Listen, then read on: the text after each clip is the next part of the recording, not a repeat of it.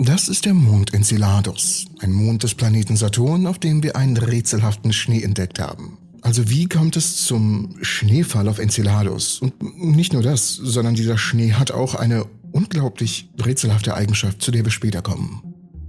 Enceladus ist ein Mond des Saturn, hat eine sehr kalte Oberfläche, die überwiegend aus Eis besteht. Der Schneefall auf Enceladus findet jedoch nicht auf die gleiche Weise statt wie hier auf der Erde. Auf Enceladus gibt es keine Atmosphäre, die Wasserdampf aufnehmen und Wolken bilden kann, die später dann als Schnee herunterfallen. Stattdessen wird dieser Schneefall auf Enceladus durch eine geysirartige Aktivität verursacht. Die entsteht aus dem Austritt von Wasserdampf und Eispartikeln aus Rissen in der Oberfläche des Mondes. Diese Aktivität wird durch die Wärme erzeugt, die durch den tidalen Effekt des Saturns erzeugt wird. Was einfach ausgedrückt bedeutet, dass dieser Effekt Wärme erzeugt, durch die Reibung zwischen dem Eis und dem flüssigen Wasser, was wiederum die Aktivität verursachen könnte. Neue Forschung und Berechnung auf dieser Grundlage und auf der Grundlage der Reihe einer Reihe von Vertiefungen oder Gruben auf den Mond deuten darauf hin, dass die Ablagerung von Eispartikeln, die aus diesen Gasieren herausströmen, an manchen Stellen bis zu 700 Meter tief sein müssten. Okay, dazu kommen wir gleich. Erstmal ein bisschen Geschichte von Enceladus. Denn die erste Beobachtung von Enceladus wurde 1789 von William Herschel gemacht. Seitdem hat die Technologie große Fortschritte gemacht und es Wissenschaftlern ermöglicht, mehr über den Mond zu erfahren. Mit der Verwendung von Radargeräten und Infrarotkameras konnten Wissenschaftler die Oberfläche von Enceladus genau untersuchen und sie konnten feststellen, dass sie überwiegend aus Eis besteht. Nun mittlerweile wundert das niemanden mehr, doch einige Jahre später kam die Entdeckung von geysirartigen Aktivitäten auf Enceladus. Im Jahr 2005 wurde die Aufmerksamkeit der Wissenschaftler genau auf diese Aktivitäten auf sich gezogen. Diese Aktivitäten werden durch den Austritt von Wasserdampf und Eispartikeln aus Rissen in der Oberfläche des Mondes verursacht. Und genau diese Entdeckung hat die Theorie gestärkt, dass es unter der Oberfläche von Enceladus einen Ozean aus flüssigem Wasser gibt. Diese Aktivitäten oder geysirartigen Aktivitäten auf Enceladus haben also unsere Theorie verstärkt, dass es auf dem Mond Leben geben könnte oder zumindest flüssiges Wasser.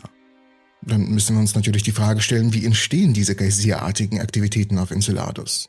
Es gibt natürlich viele Theorien und ich würde auch gerne eure Theorien dazu hören. Doch einige Wissenschaftler glauben, dass die geysirartigen Aktivitäten auf Enceladus von der Wärme erzeugt werden, die durch den tidalen Effekt des Saturns erzeugt wird. Dieser Effekt erzeugt Wärme durch die Reibung zwischen dem Eis an der Oberfläche und dem flüssigen Wasser darunter, was diese Aktivität erklären und verursachen könnte. Andere glauben, dass die Aktivität von einer unterirdischen Vulkantätigkeit verursacht werden könnte. Und an sich der Mix mit Wasser und Vulkan und Mineralien könnte sehr interessant werden, dazu, dazu kommen wir gleich. Die Möglichkeit, dass es unter der Oberfläche von Enceladus ein Ozean aus flüssigem Wasser gibt, hat die Aussicht auf die Möglichkeit von Leben auf dem Mond gestärkt. Einige Wissenschaftler glauben, dass das Wasser auf Enceladus möglicherweise chemische Zutaten erhält, die für das Leben notwendig sind, wie zum Beispiel organische Verbindungen und Salze. Zudem deuten die Ergebnisse darauf hin, dass der gefrorene Mond in seiner Vergangenheit weitaus aktivere Momente hatte. Denn ein Schneefall von 700 Metern ist recht ungewöhnlich. Ich meine, ich habe persönlich sehr viel Schnee gesehen. Ich bin in Sibirien aufgewachsen und dort war es jetzt nichts Neues für mich, auf unser Haus zu klettern und dort in den zwei bis drei Meter tiefen Schnee reinzuspringen. Aber 700 Meter, das ist, das ist eine Hausnummer. Also, um das mal ein bisschen zusammenzufassen. Nach unseren über die Jahre angesammelten Erkenntnissen nach ist der Mond nicht nur mit einer stark reflektierenden Eishülle bedeckt, sondern beherbergt auch einen tiefen, flüssigen Ozean aus salzigem Wasser, der nur darauf wartet, auf Anzeichen von Leben untersucht zu werden. Im Jahr 2017 veröffentlichten US-Forscher hochauflösende Bilder der Cassini-Mission, auf denen sie geologische Formationen, sogenannte Grubenketten auf der Oberfläche von Enceladus ausmachen konnten. Auf anderen Planeten, einschließlich der Erde, können diese kraterähnlichen Strukturen entstehen, wenn Oberflächenmaterial plötzlich in einem Hohlraum absinkt. Solche Hohlräume werden meistens durch Lavaröhren oder Karsthöhlensysteme verursacht. Und natürlich müssen wir uns jetzt hier fragen, wie diese Hohlräume und Lavaröhren auf Enceladus entstanden sind.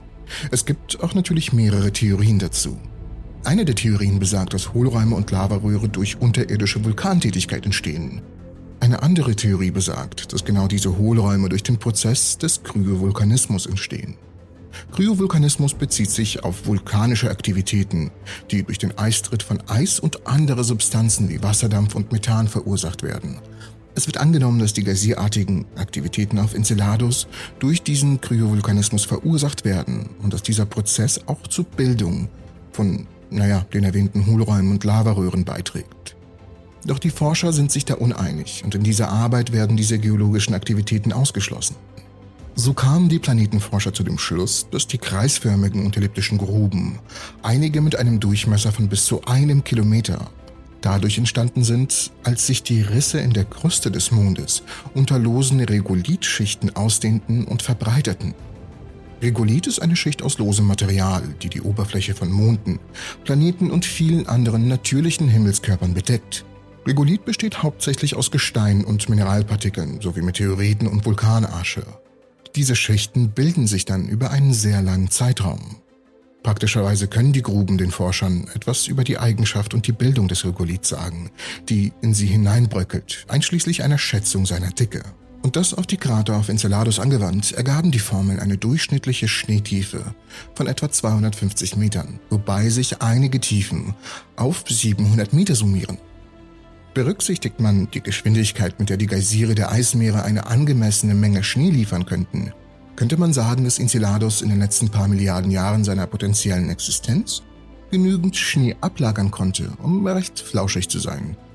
Das ist übrigens eine sehr schöne Sache, die wir aus dem Video mitnehmen können. Enceladus ist flauschig. Obwohl nicht völlig ausgeschlossen, ist es wahrscheinlicher, dass der Schnee eine Mischung aus verschiedenen Dichten und Porositäten enthält, was die Forscher zu der Annahme veranlasst, dass die Schneefallrate in der Vergangenheit gelegentlich viel größer gewesen sein muss. Das bedeutet, dass die Geysire zu einem bestimmten Zeitpunkt regelrecht gebrüllt haben könnten und unglaublich große Mengen an Eis ausgespuckt haben, welches zu einem unglaublich tiefen Schneefall beigeführt hat. Aber wozu das Ganze? Wozu sollten wir jetzt wissen, dass der Enceladus flauschig ist? Was, was bringt uns das eigentlich? Und ja, hier müssen wir eins bedenken. Auf dem Mond könnte es durchaus Leben unter der Oberfläche geben. Was wir also machen könnten, wäre eine Mission. Wir könnten eine Sonde dahin schicken, um herauszufinden, ob es dort Leben gibt. Allerdings wäre es extrem problematisch, wenn wir nicht wissen würden, wie dick und flauschig die Schneedecke des Mondes an kritischen Stellen ist. Das wäre für die Landung von Sonden auf seiner Oberfläche in der Zukunft extrem entscheidend. Und genau deswegen wissen wir jetzt, dass der Enceladus flauschig ist. Eine sehr wichtige Information, die euch auf jeden Fall weiterhilft. Aber das ist längst noch nicht alles. In der Zwischenzeit gibt uns das bessere Verständnis, wie sich die kryovulkanische Aktivität auf Enceladus entwickelt hat, neue Einblicke in einen der faszinierendsten Körper des Sonnensystems. Und ein Thema, welches wir hier in dem Video erfolgreich vermieden haben, wäre tatsächlich das eigentliche Leben, das unter den 700 Meter tiefen Schnee lauern könnte. Könnte es bakterielles Leben sein oder könnte es tatsächlich intelligentes Leben sein? Sind es Fische? Was meint ihr? Wenn dir das Video übrigens gefallen hat, wirst du das hier lieben. Es geht um eine Hypothese, die Berserker-Hypothese, die selbst den Forschern ein wenig Angst einjagt. Also nichts hierauf da. Aliens könnten gefährlich sein.